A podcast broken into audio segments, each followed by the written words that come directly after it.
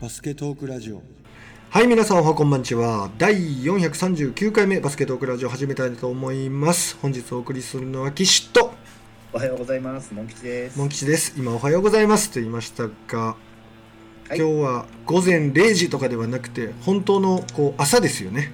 そうですね。10時53分というところから収録をしております。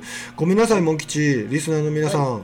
あの、今日はちょっとね、家の団地の前、いろいろなんか掃除みたいなことしてまして、落ち葉の。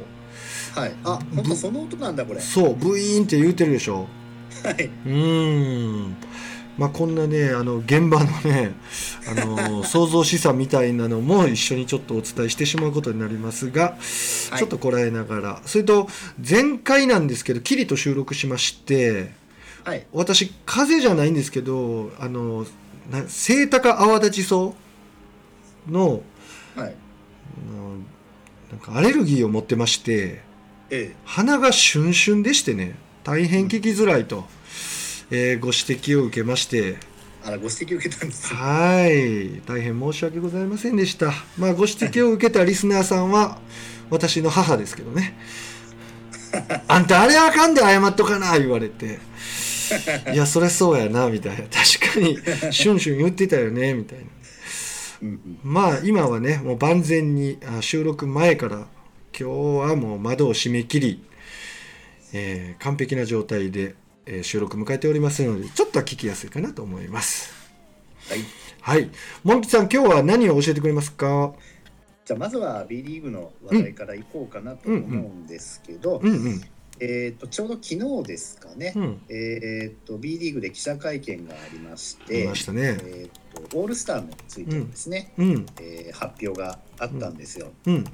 うん、で、まあ、いろいろね開催が危ぶまれてる部分もあったのかもしれませんけれども、うん。えーっと実際に行われることになりましてですね、うん。うん。で今年度のその場所はどこかというと,、うんえーっと水戸ですね。水戸。うん。アダストリア水戸アリーナっていう、うん。去年だか一昨年だかに、えとこけら落としのあった、うん。あの最新のアリーナなんですけれどもね、うんうんうんかなり設備なんかは評判が良くて、うん。うんまあ、今回ここで B2 のねみあの茨城ロボッツのホームですけれども、うんうんえー1月の15日金曜日と、うん。えー1月16日の土曜日。うん。今回初かな？これ2日に分けて行われるらしいんですおね。ーまあ、これ正直今年、まあ、水戸なのでうん。近いから行けたら行こうかなと思ったこともあるんですけど、うん。この2日に分けるっていうのがなんかちょっとねうん。あの私的には ちょっと、うん、要はどっち行こうって迷うんやね。うん迷うっていうかその1日目に、うん。要はあのスキルチャレンジとかスリーポイントコンテストとかダンクコンテストとかをやって、うん2日目にあのゲームを行うっていううん感じなんですけどうんねこれでもどっちかだけだとうん。個人的にはあんまりうん。っていう。これ両方あればまあまだね。うん。っていうところがあって、うん。うん。まあ、これは感染の予防とかでこう多分集客というか入れる人数とかが限られてるからうん。なるべく多くの方にこう来てもらおうっていうことで2日に分けたりとかね。もしかしたらそういうことなのかもしれないですけどね、うんただ内容的に片方だけだとなんか物寂しい気がするので、うん。うん、まあそういうふうに言う人が多分多いってことも当然予測はしてるでしょうから。うんそういった人たちをですね、うん。私のような人をですね、うん。満足させるためにあのどんなこうオプションというかですね、新しい企画がこう準備されているのかっていうところはうん。気になるところでございますね。なるほど。モン吉を満足させるなんて難しいぞ。いやー オールスター前一回行ったことあって、うん。まあ、まだ NBL の時ですね、うん。その時は個人的にはもう行かねえと思ったことあるんですよね。うんうんうん面白いまあ、当然本気のゲームやるわけでもないし、うん。うん。まあスリーポイントコンテストは唯一面白かったかなみたいなところがあって。うんで私が見に行った NBL の時は、えー、とそのオールスターゲームの前に、うん。当時ねあんなんだっけな、えーとね、高校生の東西選抜同士の,、うん。あの対戦なんかもあったんですよゲームで。ほうほうほうほあのーちょうどですね福岡大大堀に津山選手がいて話題になってた年でうはい。あの両チームに出てた高校生の多くがはい。もうあれからもう5年だか6年とか経ってるから B リーグデビューをですね私得たりするんですようんうんね。うん。津山選手とかあと秋田にいる長谷川昇選手とか、うんうん。まあ、そういう選手がうじゃうじゃいましてですね、うん。まあ、そういうのを前座で見れたりして、うん。まあ、面白かったっていうのもありましたけれどもうんうんね。うんうんうん。で当然っては当然なのかもしれないですけど、うん。えー、と先にですね、茨城ロボッツのうんブースターの方の優先予約なんとかみたいなのがあって、うんうんそれが終わった後に今度一般の人たちがチケットを買えるみたいな感じになるんですけれども、なるほど。はい。まあ、ただあの先行でその茨城ロボッツのファンの方が、うん。ファンクラブの会員の方が買えるチケットの枚数っていうのも多分限界があると思うんでね、うんうんその先行のあれだけで全部チケット買われちゃったってことはまずないと思うので、うんうんうんうん。はい、なるほどでそれに伴ってですね、うん。当然そのオールスターのその選手の投票っていうのもまた始まってまして。これは方式が3つあるんかね？3つかな。でも今回は LINE のはないのかな、えーと SNS っていうくくりなんじゃないの？えっと、まず B リーグのウェブの方からの投票1日1回。うん。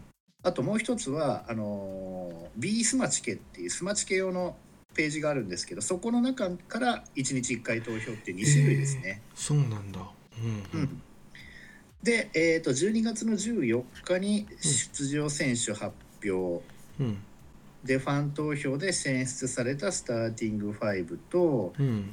あと B リーグ推薦による、えーまあ、ホワイトとブラックがうんうん。のチームで、えー7選手ずつとヘッドコーチ。ほであと B リーグ推薦っていうのがあるんですけどね、ううんうん。B リーグ推薦には今年からアジア特別枠選手を1名。うん。そして加入初年度の外国籍選手を1名ずつ両チームですね。黒チームに2人白チーム2人。うんうんうんさらに新人賞選考対象者は同じく両チーム1名ずつ輩出予定。うんなるほど。うん輩出とか選出予定ですね。はいでこれ昨日から早速投票できたのでうん。私早速やりましたね、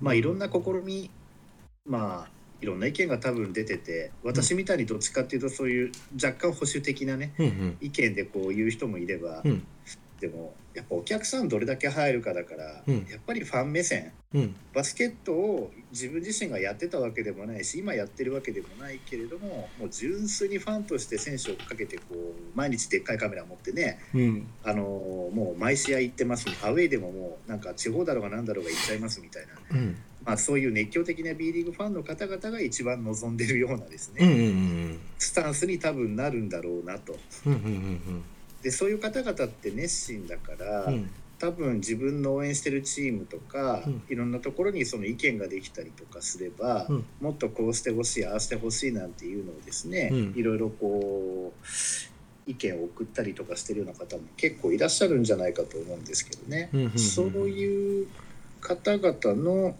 意見とか、うん。うん、そういうのをうまくこう取り込んだりしてうん。こうしたらそういう人たちが満足してくれるんじゃないかとかですね、うんそれでいてちゃんと,、えー、とコロナ対策もできてうん。観客動員数が望めてっていうところで考えた結果まあこういうスタンスになってるのかもしれないですね。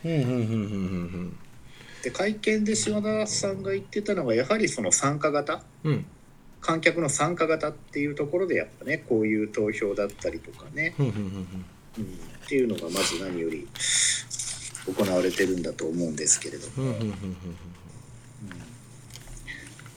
だからまあね選手を本当に分析してみたような人からすると、うん。この選手選ぶんだったらこっちでしょとかね。うん。なんで一定のチームばっかりこんなに選ばれるんだとかね、まあいろんなこうその過程がまたつまんないなっていう人とかもいるんだと思うんですけど、ううんんでも今はおそらくそっちの方が盛り上がるというかファンの人たちがやっぱり自分の投票した選手でこうねうん出てるからとかっていうことで注目してくれるんじゃないかっていう今はその流れっぽいですよね。うんうんうんうんなるほどうんうん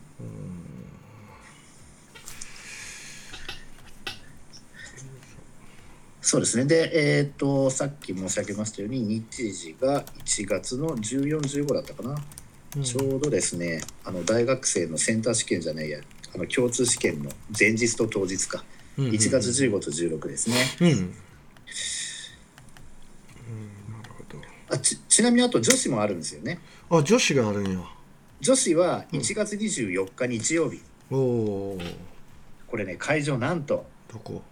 なんと国立代々木第二体育館です。えー、バスケの甲子園やもう今使えるんだここっていう、なあうん、でこれね女子もファン投票やってますよウェブで。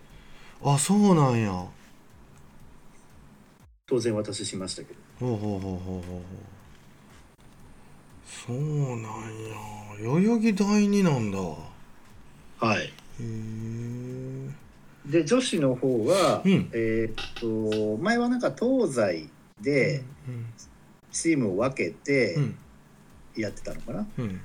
だから今年度よりは、えー、と東西の枠にこだわらない2チームを編成すると。だから多分投票要素でうまくこうだ JX の選手も半分に分かれたりとかするのかもしれないですね。なるほどなるほど。うん、なかなか見れないマッチアップが見れたりするかもしれないそうですね。うんうん。で選出方法としては、うん。ファン投票により東西各チーム5名ずつ選抜と。うんで東西最多票獲得選手1名をキャプテンとしてファン投票で選ばれたキャプテン以外の選手8名からドラフト指名によりチーム分けを行う。えー、ドラフトなんだ。これおもろいですよね。面白いな。はい、で各チームにあとリーグ推薦選手数名とツイッター投票選出選手を加えて対戦。だからこれツイッター投票あるんですね。うんうんうんやばい。ツイッター投票やるの忘れた。ホームページからは私投票できるんで投票しましたけど。うんうんいろいろやり始めましたね女子もね。うんねうんえ。うん。女子もね女子はなんか選手が去年なんかは確か仮装して出てきたりとか、うんうんうん。なんか着ぐるみ着た動物とかなんかのフルーツかなんかの着ぐるみ着た選手がいきなり試合の途中に出てきてうん。うんベンチに座ってる選手にドリンク配り出したりとかなんかそんなのもあったような気がしたな。スキルチャレンジが結構盛り上がるみたいですね女子はね。あそうなの。うん、町田選手とかね吉田選手とか今年は吉田選手いないかもしれないですけど。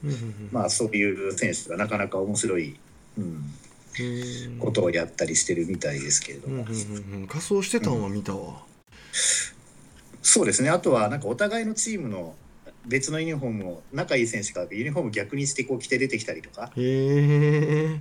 これは何年前だったか忘れましたけどね、うん。えー、と吉田麻美選手と当時シャンソンにいた、えー、と本川選手が仲良くてですね、うんうん。お互い別のだから吉田選手がシャンソンのユニフォーム着て出てきたりとかですね。へえかなりレア。そうですね。うん。だからこういうのってファンにとってはたまらないんでしょうね。そうやろななんかこう鉄道ファンからすると、うん。走っちゃいけない電車が走ってるのを見てこう見逃せないみたいな感じで写真撮るみたいな,、ね、なるほどいい例え ね。なんかそんな感じなのかもしれませんその線路この電車走るみたいなそうですね。そういう感じの、うん。うん。なるほど。まあそういうことでオールスターの投票これうんそうですね。1日1回なんですけど確かね B リーグの方に関してはうん。1回投票すると24時間以内に投票できないようになってるんですよ確か。うん。だから今日中に投票すりゃいいやなんて言って、うん。今できるのに夜までやっちゃうと次の日の今度また夜まで できないとかってないるうほど。そう。だから投票できるうちに投票しといた方がいいですねこれはね。うんうんうんうんうんうんなるほど そうだから水戸のアリーナは水戸のアリーナで最新だから行ってみたいし、うん。私がよく言うねあのマスコット大集合のあのわちゃわちゃ感が面白そうなのでね、行ってみたいなというのもあるんですけど、うんうん女子の国立代々木第二っていうのもなんだか魅力的ですよね、うん。ここ何年入ってないので。いやほんまに。単純に代々木第二体育館入りたいですわ。ね 久々に。マニアらしい意見 ですね。確かにすげえなほんまに。あとはですね、うん。ちょっと話題を変えて、はい。えーっと田臥勇太選手が実はせこの前の土日、うん。えーっと復帰したんですよねコートに。うーん。出てきてたね。その何週間前からアップには出てたんですけど。うんうんうん試合には出なくて。うんうんうんベンチでこうね戻ってきた選手とか、これから行く選手鼓舞する姿を見ててるんですけど、うん。いつになったら試合出るんだろうなと。でテーブス選手とかね、うん。なんかいろいろこうみんな活躍してるんでそもそも出れない状態なのかとかいろんなこう噂が出てたんですけど、うん。その選手の土日で、えー、と本当になんな長い時間じゃなくてうん。本当5分ずつぐらいとかだったんですけど、うんえー、と広島ドラゴンフライズ戦でうんうんで1試合目はですね、うん。えー、と土曜日の試合の時は、もうブレックスがですねいきなり30対10ぐらいとかうん。あの1ピリでもうめちゃくちゃ点離しちゃったんですね。うんうんうんそういう中で出てきたんで、まあ元気に動いてはいたもののそんなにこう田臥選手が出たから何っていうような、うんうん。そういう活躍する場面っていう感じではなかったんですよ。うんうんうんうんうん。えーっと確かねは膝うん左の膝半月板損傷かなんかで、うわそうなんや。僕とだから去年の一緒だ。11月以来。うんうんうん1年ぶり。うん。うんそう。3分とか4分って本当そんなもの。プレータイム短くてまあうん。これから試合感取り戻すってとこでしょうけど、なるほど。でそのそうですね。大量リードの時で投入された時はうん。大したあれじゃなかったんですけど、うんうん。その次の日の日曜日やった時にですね、うん広島がめちゃくちゃ修正してきて、うん。ブレックスが追っかける場面になっちゃって、ええ。結構ね大変だったんですよ。うん。ですけど、うん。うんそこの場面で実はね安西監督ヘッドコーチが田臥選手を入れたら、うん。得点はしてないんですけど、うん。その後12対2なんかのランになって、ブレックスが一気に追いついたんですね。うんうんうんで先試合後のインタビューでもうんそのなんかあの選手が田臥さんがいるとコートの中が落ち着くんですと、点は取ってないかもしれないですけど、うん。安心感、うん。そういったものがあってみんな落ち着いてプレーできるようになるんですみたいなところで、うん。はい、もう存在感を結局またアピールすることになったという。うんなるほど。うん。僕も久しぶりに田臥選手コートで走ってるのを見ましたけど、まあ存在感がまるでどういうの？もじゃもじゃでうん。さらに増したような気がしましたけど、そうですね。先人感が。ね。あのひげ何ってみんな言いますよね。あのひげと髪型もちょっと加わりましたね。あれ思うんですけど、うんうん。ダルビッシュもそうですよね、うんうんうんうんうんうん。なんか似てません？ひげと髪の毛がなんか横にちょっとぼわっと出てて、うんなんか似てるかもしれないねね確かになんか今流行ってるんですかね。言われたら。何なんだろうねあのワイルド感を通り越してもう先人感すら出てきてますよね。そうですうね、ーん。とそういう感じします。うんうんうんうん。で今のところブレックスあのー B1 多分一旦ここでお休みで2週間ぐらいうんうんこの間に代表戦が入ったりいろいろするんだと思うんですけど、うん。うん、でこの間にまた田臥選手また試合感を取り戻していくと思いますがね、うんうんまあ、見てるとピックアンドロールに来てこうスクリーナーにこうぶつかっちゃったりとかするとですね、うんうん。相手がうん。来てこうそういう時ドキッとしちゃうんですけどうね、ん。今度は腰痛めちゃうんじゃないかとか。確かに確かに、まあ、今回もちょっとハイライト見ましたけどありましたよね。左からスクリーン来てちょっと危ないのがこううん。ファイトオーバーして抜けていくのがねちょっと怖いねやっぱり。うん。うん。うんああいうの見るとドキッとしちゃうんドキッですけどねとしちゃうね。うん。まあうん。なんとかしてくれるでしょうというところで、そうですね。うんあとはまあその広島戦見てて思いましたけどうん。アイザイア・マーフィー選手。うんうんうんうん。まあ、やっぱり左側左45度からのカットインが多いなっていう印象すごくあうんるんですけどおね見ててね、ーうん、まあやっぱりすごくいい活躍というかもうチームの中心選手になっていてう、ん。うん、でしかもこのアイザイア・トーマス、ん。榎本晋作選手 3x3 の日本代表にいきな。り選ばれましたねすごいな。代表候補か。え代表じゃないんか？俺代表や思ってた。わ今まだ候補で絞り込まれるんじゃないですかねこれ。うん、で今のところいきなりスレックス3の代表の話になっちゃいますけど、うん。選ばれてる選手っていうのが、うん。えーっと今 3x3 でですね、うん。なんて専門で頑張ってる選手がもう何人か選ばれましてまずあの東京ダイブにいる鈴木啓太選手。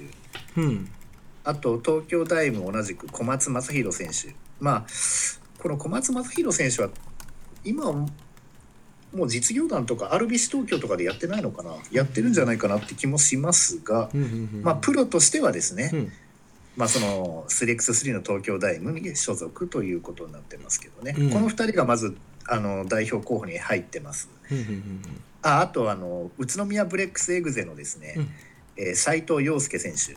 うん。うんもうこの3人に関してはプロとしては 3x3 専門って形になってますね。うんうんうんうん、でこの斉藤陽介選手はちょっと余談ですけど、今ちょっとね YouTube で話題になってるんですよね。うんへえそうなの？うん、YouTube ってと YouTuber というかはそのあくまで、うん。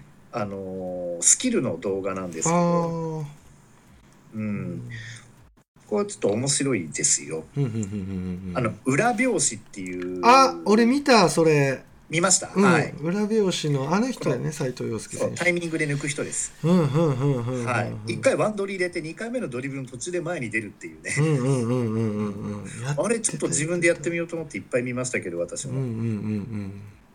そうです。この裏表紙の斉藤選手ですね、なるほど確か新州ブレイブウォリアーズにいたんですよね。現役の時は、でこの 3x3 プロとしては専門の3人の選手に加えて、うん。えーアイラ・ブラウン選手。うん。うんあとエエリオエリエット・ドンリー選手。ああドンリー選手か。前にねちょっと紹介しましたけど、うん。あとは橋本拓也選手っていう大阪エベッサからなんと3人。うんでこれに加えて、えー茨城ロボッツから、えー小林大輔選手うん。と、えー、マニワ常生選手。マニア選手結構年じゃない？結構ベテランですよねもうね、うん。確かね片峰あのなんだっけ大堀の片峰先生とかと確か同じ学年だった気がするんですよ。日体大の元キャプテンでね。いやーもう少しだけ上じゃないかなそうですかね。でも世代的にはかぶってると思うけどちょっとだけ上やと思う。上その入れ替え戦で日体大が1部から2部に降格しちゃう試合の時に、うん。片峰先生が筑波のポイントガードで、うんうんマニワ選手がえー日体大のキャプテンでスリーポイントシューターとして出てた試合私見に行った記憶があるうんので。なるほどなるほど、ん。確かね生稲の布波先生と同い年だったような。あその1個下だと思います。あその一個下かはい。じゃあ片峰選手が先生キャプテンの時に一緒かあのもしれない。2部に行っちゃったんでうんうんうんだから野波先生の時まだ一部残ってたので、うんうんうん大西選手とかもいて。あそうかそうか。その一個下か。多分そうですね。であとは、うん。えっ、とおなじみの落合智也選手ですね、うんうんであとはバンビシャス奈良の藤高総一郎選手。うんダンクのキレが半端ないですね、うん。うん藤高うん、藤高選手ですね。ほうほうほあのトヨタの女子のはせあのあのなんだっけ？藤高美香選手の旦那ですよえね。ー。であとは、えっ、と秋田ノーザンハピネッツの安岡龍斗選手。うん。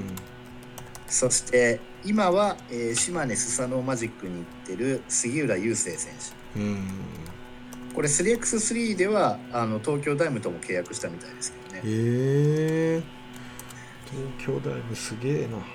それから、えーっとう富山グラウジーズの松脇選手。うん松脇選手。今ね注目ですけどうね、ん。それとそのさっき言ったアイザイア・マーフィー。うん。そして、えー、専修大学4年生、うん。えー、3x3 において言えばビーフマンドットエグゼ。うん西野選手。おー西野選手。ね近代付属出身196センチ、うん。うん、そして、えーなんと筑波大1年三谷慶志郎選手。うん。ここでこの選手持ってくるかって感じですけどね。すごいな。だから三谷選手は多分経験積ませる目的の方じゃないかと、あー。育成目的じゃないかと思います、なるほどなるほど。うんはいうんうん松崎選手もまあそうかな。まあ3めちゃくちゃ入りますからね、うんだから個人的にはやっぱその小林大輔選手うんは、まあ私は怪我でもない限りは硬いかなと。うんうんうんうん。うんうんなるほどなんかこう 3x3 とはい。なんか5対5のバスケットがこうちょっと前まで隔絶されてたようなイメージあったけどはい。だいぶ横断し始めた気がしますね。まあ 3x3 専門でやってる人からするともうたまたまらないとたまらないたまったもんじゃねえっていうところでしょ？たまったもんじゃないっていうのがあるでしょうけど、うんうん。確かに、まあ間違いなく、うんえー、とキャリアにプラスになるっていう判断ですようね。ん。アイザイア・マーフィーとかも。うん。多分現状だと、ん。マーフィーはまだうん。5対5の方の代表に候補には入れても、うん。あの最終メンバーには残れないとうん。いう判断でこっちにぶち込んだんだと思いますね。なるほど。はい。うんうんうんうんうん。うんちょっとね 3x3 の方がサイズを問わないというかそういうイメージがあったんですけど、はい。もう違うね。そうですね。やっぱオールラウンダー系が今多いし、ううん、んうん、確かに。ボールは相変わらず違うんだよね。ちっちゃいんだよね。うーん。ここもどうなんやろうな。もうボール揃えないのかなと思ったりするんだけど、そうですようね。やっぱこう本来のシュートの確率がもう 3x3 専門でやってた人はそっちで確率持ってたしうん、で5対5から来た人は本来シューターの人とか確率を維持できるんだろうかっていうちょっとそういう素朴な疑問が出てきますけど。そうですうね。ーんうまあここはどうなるかな。んねえやっぱ世界と切り破っていくのに対峙していくのに、やっぱりこう外角の鋭さってこう日本人は定評あるじゃないですかはい。だここでやっぱりこうどれだけ引っ張れるかワンオンワンのシチュエーションで引っ張れるかどうかっていうところはちょっと勝負かかってくると思うんですよね。うん、うん、あーペネトレーションに対してキックアキックアウトが発生してで外角ショットっていうのが、多分日本のスタイルとして大事にしていかなあかんところなのに残念ながらボールが違うってなると、うん。なかなか難しいんじゃねえのって思ったりしますね個人的に。そうですうね。んあところで女子も発表になってますよね。はいはいはいはいうん女子お願いします。女子が、えー、と富士通から、うん。えー、と3人出てるのかな、うん。篠崎美代選手、うん。で田中真美子選手。うん。それから岡田絵里選手、うん。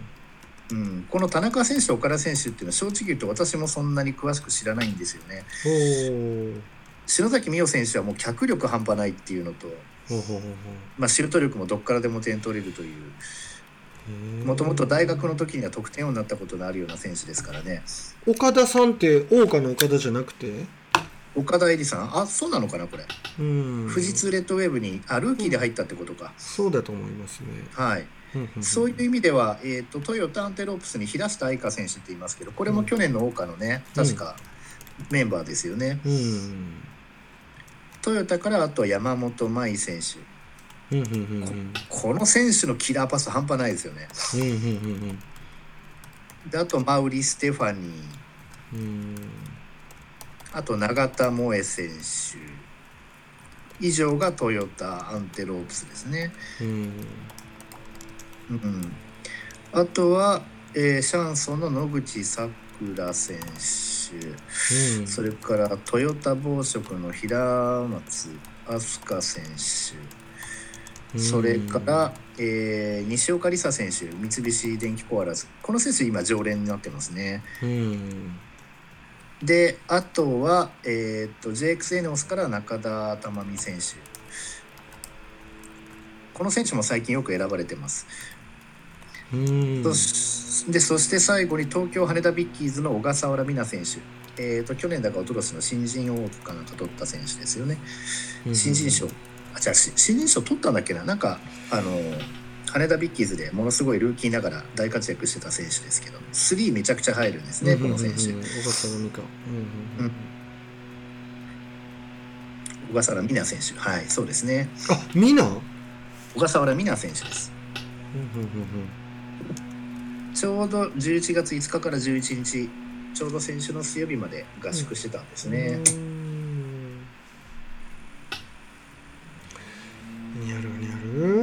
来年5月にうん。開催予定の、うん。えーとオリンピック選考会、うん。えー東京オリンピック予選に向けた強化活動の一環として合宿してたみたいですね。う。ん。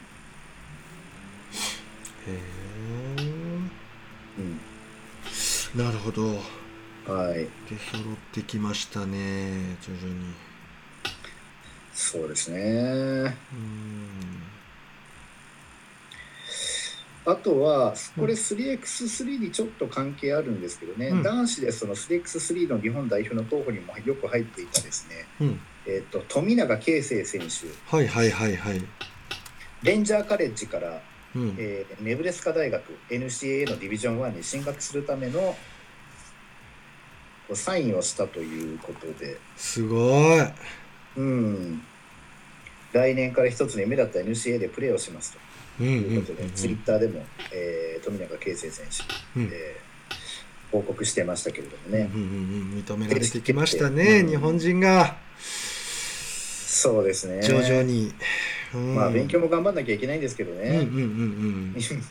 まあでも大変だと思いますがすごいですよね。すごい。すごいことだ。評価されてるわ。うんうんこれはなかなかのニュースですよね。うんうんうん。うんうん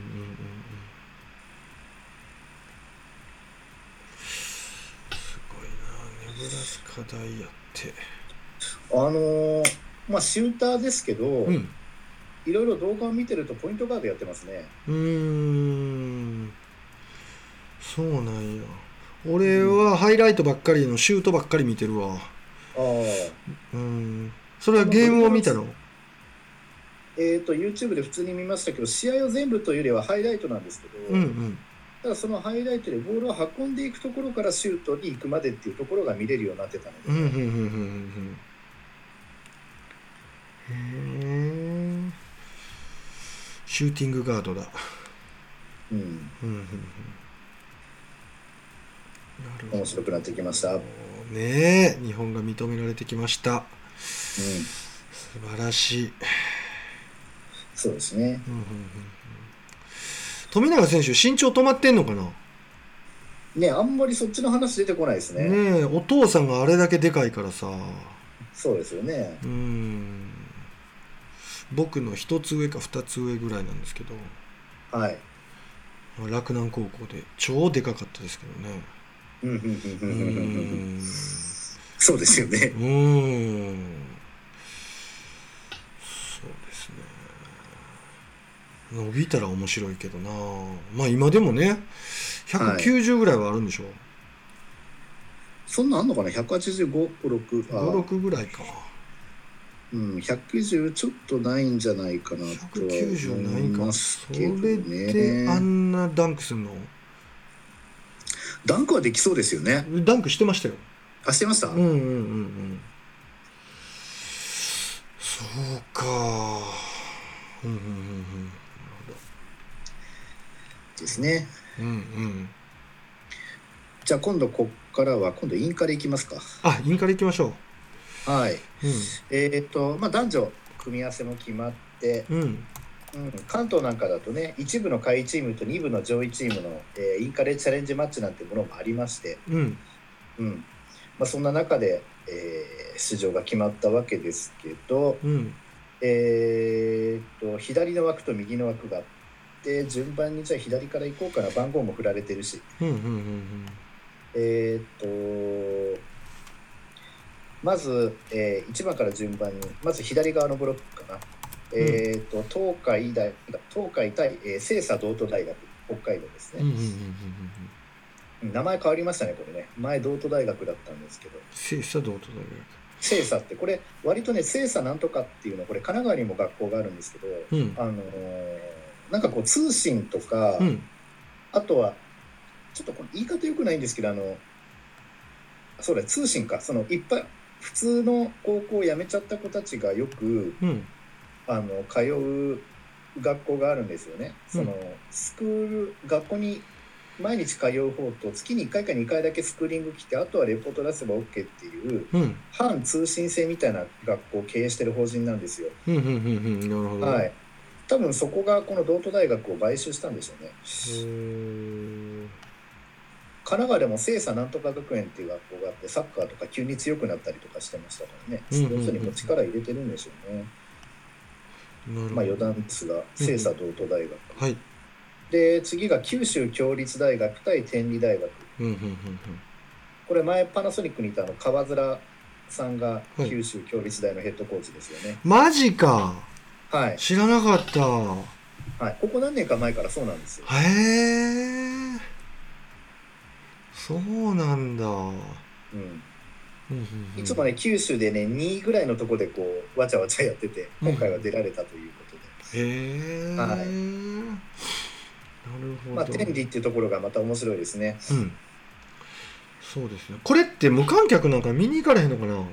ちょっとまだそこ私もノーチェックなんですけどね、多分ね、無観客じゃないかなと思いますね。うん無観客だろうな関東やしな。余う計に、で、次にな。早稲田対松山大学。うんうんうんで、岩手大学対日本大学。うん。うん岩手大って国立なんですけどね、お今回ね、意外と強いんですよね、東北でいつもね。すごいなうんふんふんふんふん で、えーっと、日体大対京産大。ここバチバチですね。これおもろいな。これおもろいな。みたいな。で、次が静岡産業対、うん。えー近代。うんうんうんで、これちょっと近代なんですけど、この前、ちょっと面白いニュースを見たんですよね。ほえっ、とね、うん。留学生、うん。えーっと、コンゴ出身の、うんえーっと、フランシス選手、ううん。延岡学園にいた選手のはずなんですけど、うん。この選手、当然あの、バスケットで留学でこう延岡から近代に来てるんですけど、うん。なんか近代に入ってから、バレー部のその熱心な勧誘にうん。を出されて、うん。大学で二刀流に挑んでるっていうニュースを見ました。朝日新聞かなんかで。へえでちゃんとねバレー部でなんかこうサーブとか練習したりする写真とか載ってるんですよ。うんうんうんあとブロックに飛んでる写真とか。うんうんうんうんうん。よくゆよく許したなという。うんすごいね。まあまあ見てる分にはねうん。こういうのもあるのが面白いなと思いますけど、うんうんうんうん。関係者からしてみるとどんなちょっと複雑なお気持ちもあるかもしれませんが、だよね。なんかすっごくアメリカナイズな感じするけどね、だからこれきっかけにうん。どっか留学生取るチームとか男子バレーとか出始めたりするのかな。なんて思ってしまいますが。まあ話それましたがその静岡産業対近代。であと今度明治大学対富山大学。富山大学もねよくあの北信越代表としてよく出てくるチームなんですけどね、まあ関東とかと当たっちゃうとやっぱなかなか勝てないっていう部分もあるみたいですが。うーんちょっとだけ待ってモン吉。ちょっとだけ、よいしょよいしょよいしょよいし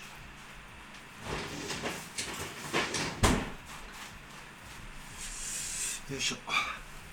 今ねアイスパックをちょっと持ってきましてアイスパック。うんちょっとリスナーさんにさーっていうノイズが聞こえてると思うんだけどあちょっとねこうパソコンを冷やしてあげないとファンがすごく回ってて。はい大丈夫です。お願いします、はい。うん。で明治大学対富山大学、うん。で、えー、と左最後一番下が東海大学札幌対、えー白鴎大学ですうんうんね、うんで今度右の山上からいきます、えー筑波大対東海大九州。うん。うんこれねまあ筑波が勝つだろうなっっていう予想ですけど東海大九州、強い年ありますからね。うんうんうんうん。日本一練習が厳しいってことで有名なこの大学。あそうなの。ただその時の監督がもういなくなるとかななんかそんな話も去年聞いた記憶があるので監督が変わってるとどうだかってとこはありますけどね、まあ九州の U ですのでねうん面白そうです。うんで次が徳山大学対中京大学。うん。これ中京勝つと,、うん。えーっとね、山地君のいた中央が勝つと中京が勝つと筑波と東海大九州の勝者と当たると。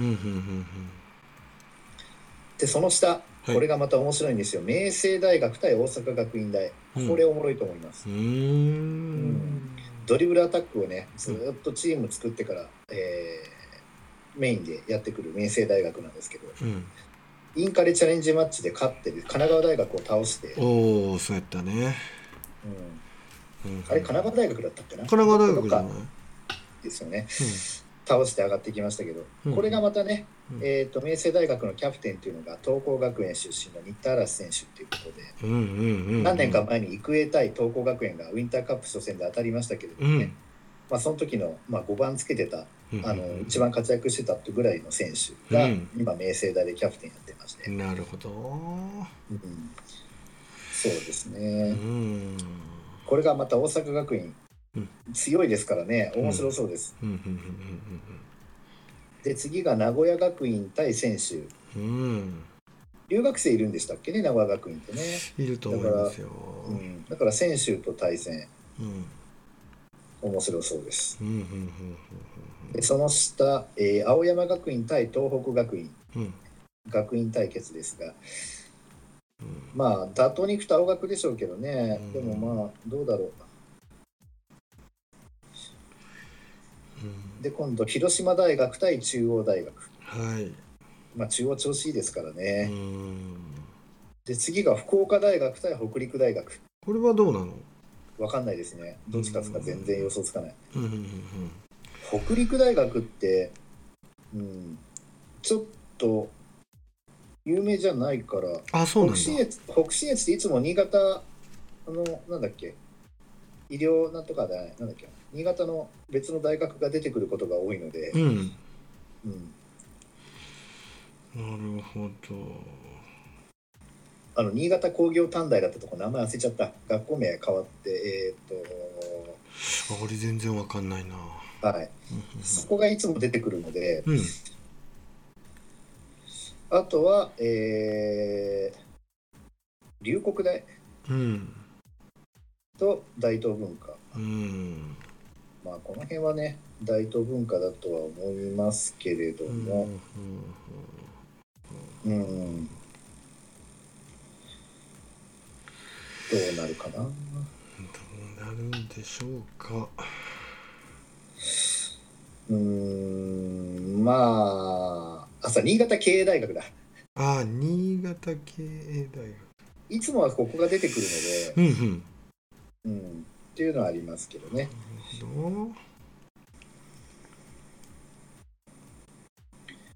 ということですね。えーっと12月の7日から始まって決勝は12月の13日、うん。代々木でやるんだこれ。えー、そうなの。あほんまやな。うんで今度女子の組み合わせ上から順番にいきますけど、えーっとあれ？なんだこれ？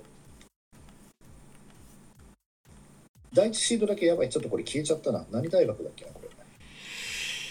えーっと筑波東京医療保険愛知学生だからインカレはい。女子ですか？はい。えっ、と白鸚中部。あそうだ。白鸚か。うん白鸚から始まるわけですね。うんうん白鸚強いですからね今年。ううん。ん白鸚対中部。うん。で今度山形大学対専修大学。うん。日本女子体育大学対北陸大学。うん。女子でも北陸大出てきてますね、本当やね。アベックで出てきてんな。で新潟医療福祉大対福岡大学。うんでその次が、えー福岡もそうやね。そうですね。うん。であと拓殖大学対北昇大学北海道か、で札幌学院大学対大阪人間科学大学。うん。で早稲田対、えー鹿屋大大。で松山大学対愛知学専大。これが左の山。うんうんで今度右側行って筑波対立命館。うんうん。で今度向こう側向こう側女子対松陰。うん松陰大学ってあのさっき言った篠崎美桜選手の出身の神奈川にある大学ですね。で順天堂大学対静岡産業大。静岡産業大も男女出てますね。うんうんうん。であとクラシック芸術科学対日体大。うん。で九州の日本経済大対関西学院大。で仙台大対大阪体育大。うんで山梨学院対名古屋学院。うんうんで広島大対東京医療保険。うん。東京医療保険ってね、あのー去年、一昨年はチャンピオンだったんですけど、今年は白鵬が勝ってます。うん。白鵬が第一シードということですね。こう見ると結構男女で出てるんだね。そうですね、うんうんうん。地方のところとか、割とうん。そんな感じしますよね。ね。うん。うん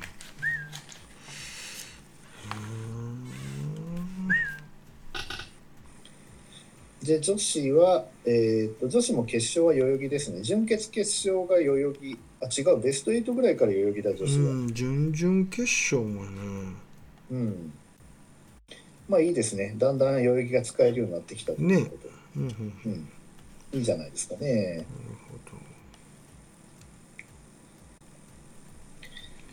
うん。ほどうんまあちょっと長くなってしまいましたが、うんうん最後にそろそろ今度は高校の方行きますか。ウィンターカップ出場校が。ほぼおおよそ決まってきてて、うんうんうんうん。まあいろんな地域枠みたいなのもあるみたいなんでね。うん。うんそれで 2, 2枠あったりとかうん。する地域があるっぽいんですけど、うん。えー、と昨日もあったみたいですからね試合が。う。ん青森なんかは。あそうなんだ。はい、まずね北海道は男女両方とも2枠、えー、駒大苫小牧と北海道栄。うん。だから常連校が 2校とも今回消えてますね。あの白樺とか東海大札幌が。はあ。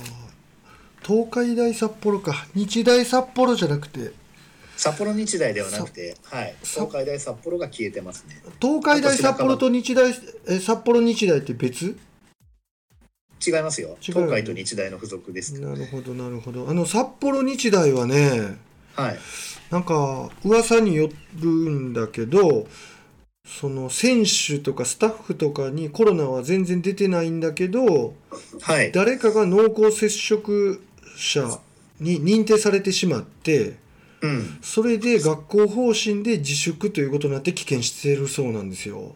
えー、だから怖いなと思ってさその、はい。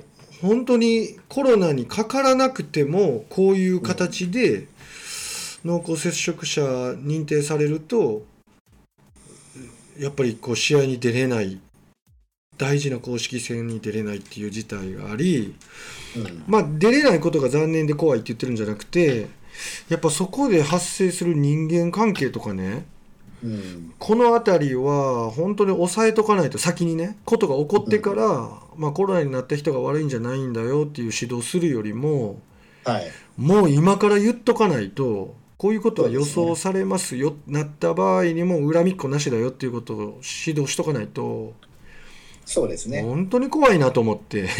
うん。いや本当その通りだとう思います。んはいすいません。ちょっと余談でした。いえいえ今回の大学なんかにしてもね、うんうん。あのまあ、順位決定とかだからうん。その大ごとにはならないまでも、うん。1試合勝ってんのに次の試合急にいきなり危険ってなって何が起こったんだと思ったら、うん。その部活じゃなくて同じ学校の隣の部活とかで例えば出ちゃったから自粛するように学校から言われて試合を棄権したとかね、うんうんうんううん。ん。本当今そういうの増えてますからね。そうやんなただそれが関係あるかないかは別として、うん。まあその男子は駒大苫小牧と北海道栄。うん。北海道栄って学校はこれまあもともと北海道の中でも強いんですけど、うんうんうん。これあの埼玉栄とかと同じ法人ですね。あそうなんだ。そうなんですよ。へえなるほど。で女子が札幌山の手と北西学園女子。で今度青森ですね、うん。青森がですねこれ八戸ダービーだったんだよな確か、うん。えーっとですね男子が、うん。えーっと八戸学院光星うん。対八戸工大一高で決勝を昨日のよ昨日ありまして。ほうほうほうほで八戸工大一が、えー勝ちました。ううんうんうん。で女子は柴田学園対青森商業。うんうん。これは柴田柴田学園が勝ちまして。うん。柴田学園これ結構常連ですからね。うん八戸は八戸高生とね八戸工大、まあ、どっちもいつも上位に上がってくる学校ですけど、うんうんうんうん。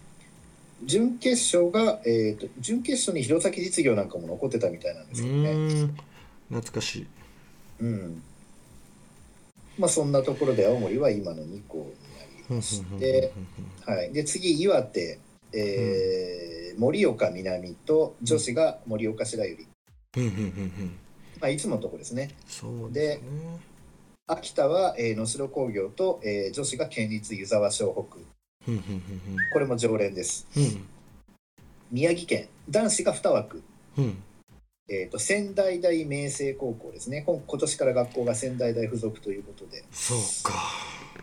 もともと同じ学校法人だったんですよ。あそうなの？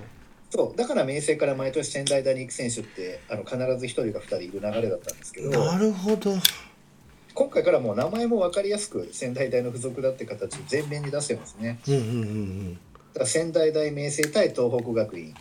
うんうんこの2つが、えー出場であと女子が、えー清和学園、まあ、これも常連。うん。で今度男子、えー最近山形南もう出れなくなってきてまして、うん。えー羽黒。うん。で女子が山形中央。うんこれ山形中央、まあ、女子本当はこれ山形商業が有名でしたけどね、今今回は山形中央だそうです、うんで福島県が、えー福島東陵。うん。留学生いるところですね。そうですね。で女子が郡山商業、うん。うんよく最近出てきますけど。あともう一つが帝京朝霞。朝霞と読むの？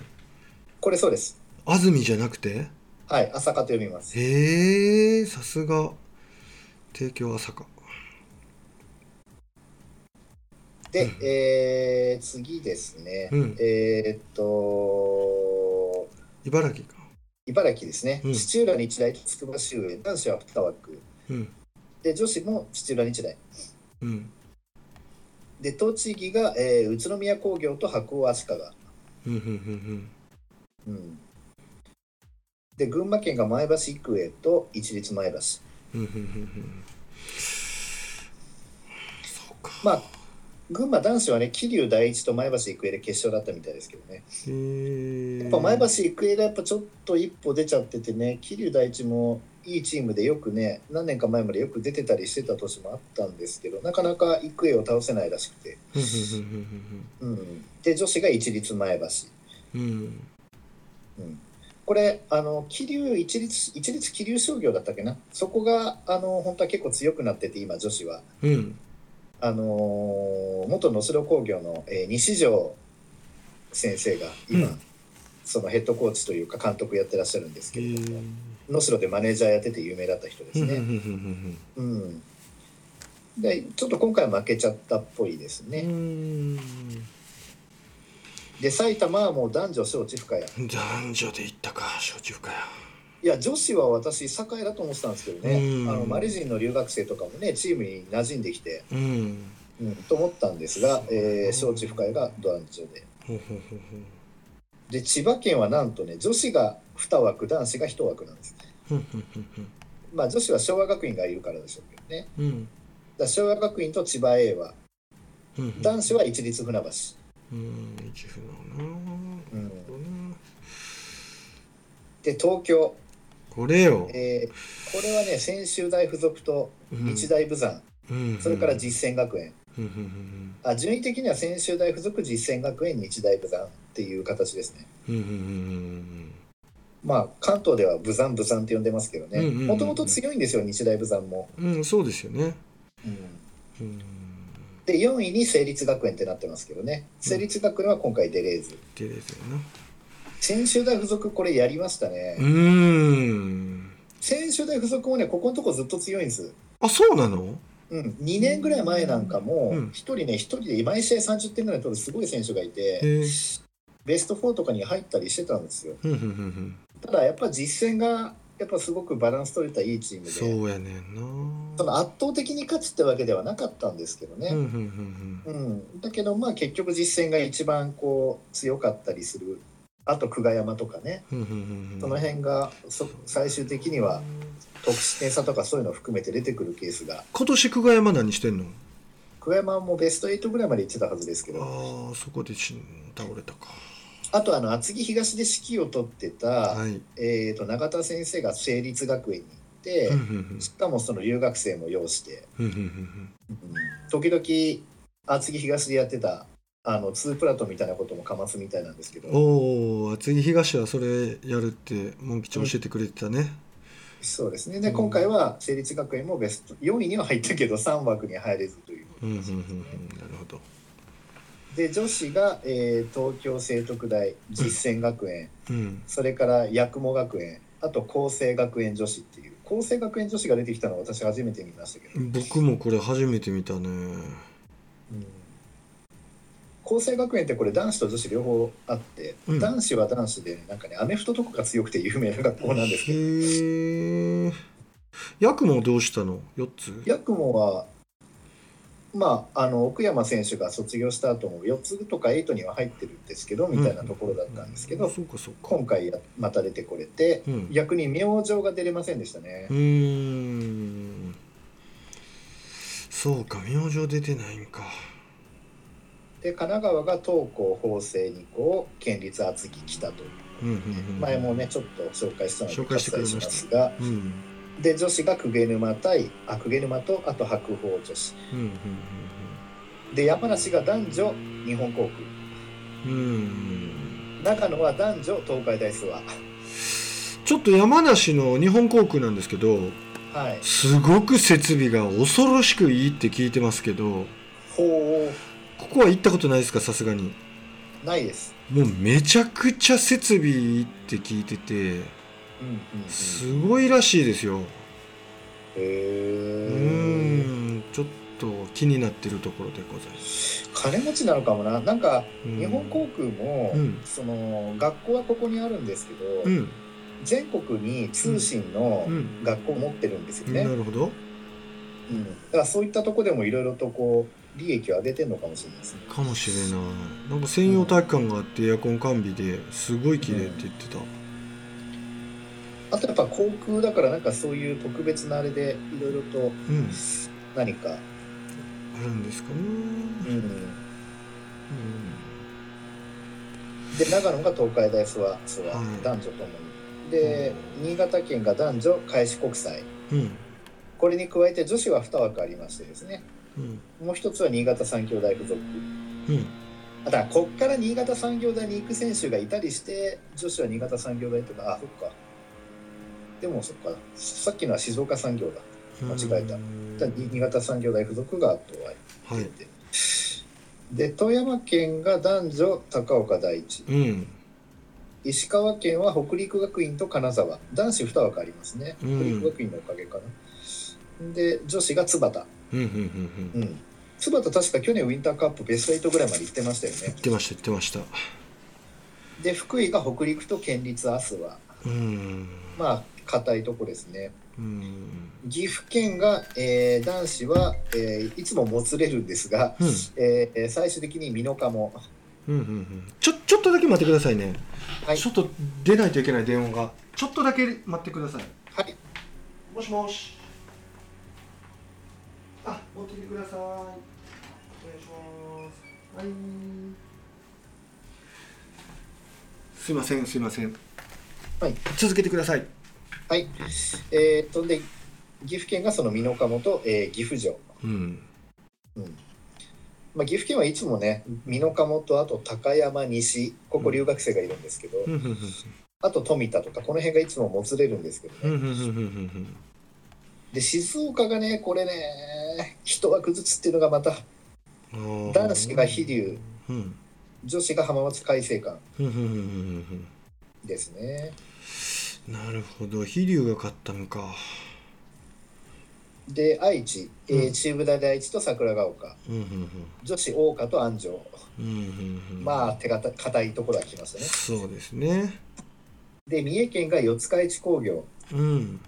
女子が、えー、いなべ総合。うんうんうんでもこれ県立だそうですけどね。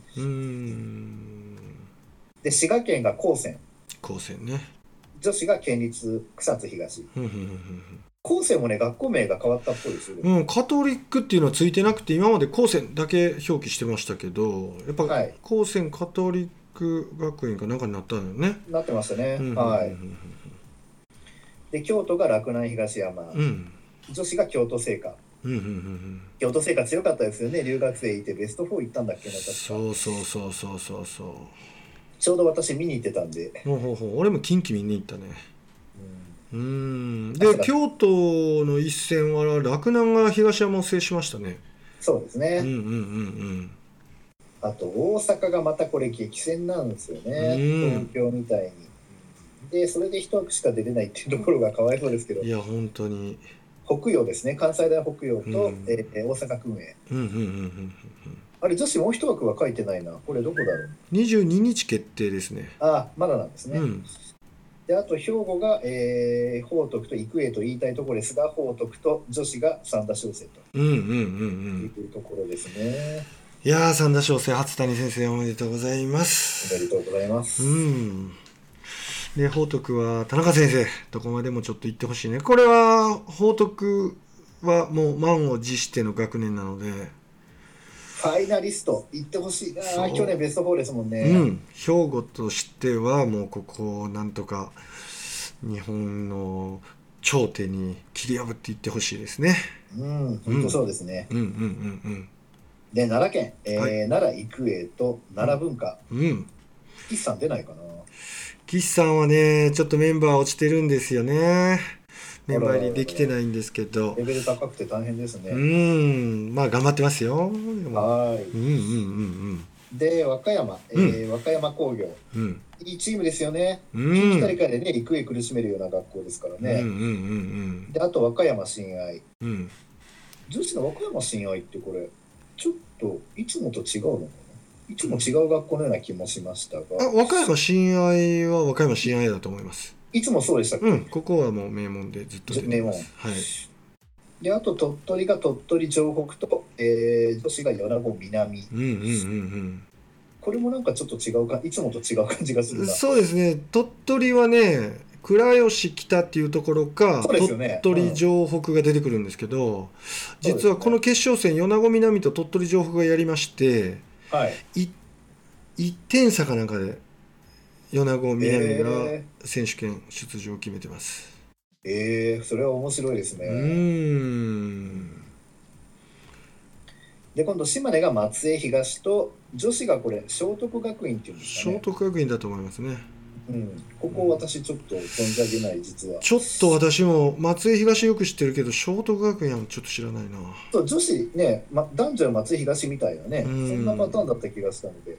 うんうんうんで、えっ、と、岡山県が岡山商大附属納屋さんのね、うんうんうんうん去年も報徳とやってるところ私見ましたけど。うんはいあと、倉敷、これ、翼章っていうんですかね。いやいやえっ、なんて読むんとですか、これ。なんて読むんですか？水晶です、え？あ、水晶、あ、水水晶だ、水晶。はい。うん水って字だ、これ。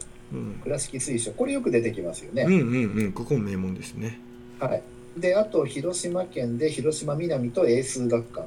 うんうんうんで、女子は広島南。うんうん広島南両方だ。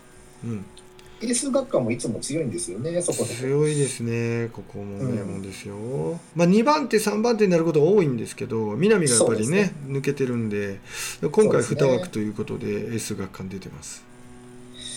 で、今度山口が、えー県立豊良。うん。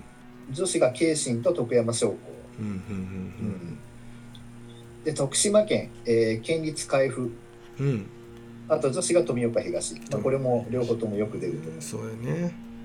で香川県が人生学園と高商高島、うん。高松商業。うんこれ両方出るのいいですうね、ん。人生のおかげで高松商業ねいいバスケするのになかなか出れないという。そうそうそうそうそうそう。で女子が英明、いいね。これもよく出ますね、うん愛媛県これ女子2校出れるのいいですね、うんうん。聖カタリナと、うん。えー新居浜商業。新居浜商業なんかねカタリナが台頭してから新居浜商業聞かないけど我々世代はね新居浜商業はもううですね。バチボコ強かった時ですから。そうですね、うん。ベスト8とか4とか行くチームでしたもんね。そうそうそうそうそう。そうで男子が2行ったと。うん。で高知県が男女高知中央。うん。両方とも留学生いるというね、素晴らしいね福岡県、えー、2, 2つですね。福岡第一と福岡大大堀。うん。女子が東海大福岡と聖火女子ということで、うん。この東海大福岡に留学生197センチの留学生が女子で入ったということで話題になってましたね。197? 197って書いてあります？すごいな。えどこって？東海大福岡。マジで？あれ197じゃない190いくつ？身長忘れましたけど確か190超えです、いやそうどっちにしてもすごいよ190超え。うん、すげえな。それであの去年までねすごかった聖火女子がなんか勝てなかったということで話題になってましたね、で佐賀が、えー県立佐賀東と女子が佐賀北。で長崎県が、えー佐世保工業。長崎西負けましたね。うん長崎西負けたんだ。佐世保工業か。うん佐世保工業。まあもともと佐世保工業もベスト4の常連なんですけど、で女子は長崎西うん女子は安定の。で熊本県が、えー九州学院と女子が熊本国府、まあこれも鉄板じゃ鉄板かもしれまそせん。うだね。大分柳ヶ浦と県立中津北。これもまあそうですよね。柳ヶ浦はよく大東カップにも来てる学校ですよねちょっと待っててくださ誰いが来ましたねすいませはい。んね、ちょっとだけ待ってくださいよ。いやーごめんなさい。はい続けてください。はい、えーっと、で、宮崎県が延岡学園と県立小林。うんうんうんはい。えーっと、で、鹿児島県が、うん。うんなんと仙台高校が負けちゃいまして、おーえー鹿児島工業。おおで、女子が鹿児島女子。まあ、鹿児島工業もこれベスト4の常連なんですけどね、うん。ここと黎明とあとどっかが大体ベスト4なんですけど、鹿沼東とか。なんだっけな。それで結局、いつもはここのとこいつも仙台が出てたんですけどね。うんうんうんうんうん。そうやんないいシューターがいて、今回もね、目玉になってた選手いましたけど、うん。まあ、今回消えちゃって、うん。で、沖縄が、えー富城と西原うん。ということになってますね。ん。なるほど。なんまあ、これは入れるんですよね、試合見に行けるんですよね。ん。なんか少しずつだけど勢力図が変わってきてるね、うん、うんそうですね。なんかそんな気がするね。そうですね。う。ん。楽しみはね。12月23日水曜日から12月29日火曜日まではい。東京体育館および武蔵野の森総合スポーツプラザと。はい。うんうんうんうん。これ東京体育館もあるんかジュニアウィンターも東京体育館に分かれたりするんかな？ねその辺も、うーん。なんかそういうことありそうな気がしますよね。ねえ。うん。うんうんうんうんうん。これ何チームなの？うん、何チームなんでしょうだいね。何チームあるんだろうね、うん、何チームか分かんないうん、ねなんかいわゆる地域枠的なのとかありますからね。そうそうそうそうそうそうそう。ジュニアウィンターそれないんで全部武蔵野の森じゃないかな。ああ、47チームやもん。でもこの18の選手権ウィンターカップはもっとあるもんな。わお。すごいね本当に。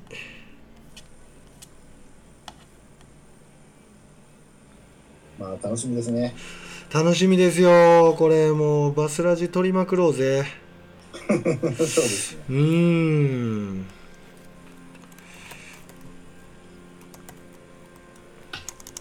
よいしょまあ今日のネタはでもこんなところですね。うんうんうんネタと言いますか。はい。うんうんうんうん了解ですいい勉強になりましたこれを知って見るのと見ないのとまた違うからね皆さんもこうちょっとしっかり収録を聞いていただいて特徴なのかを掴んでいただいてから見たら面白いんじゃないでしょうかタイムリーで収録しないといかんですね。ねえはい。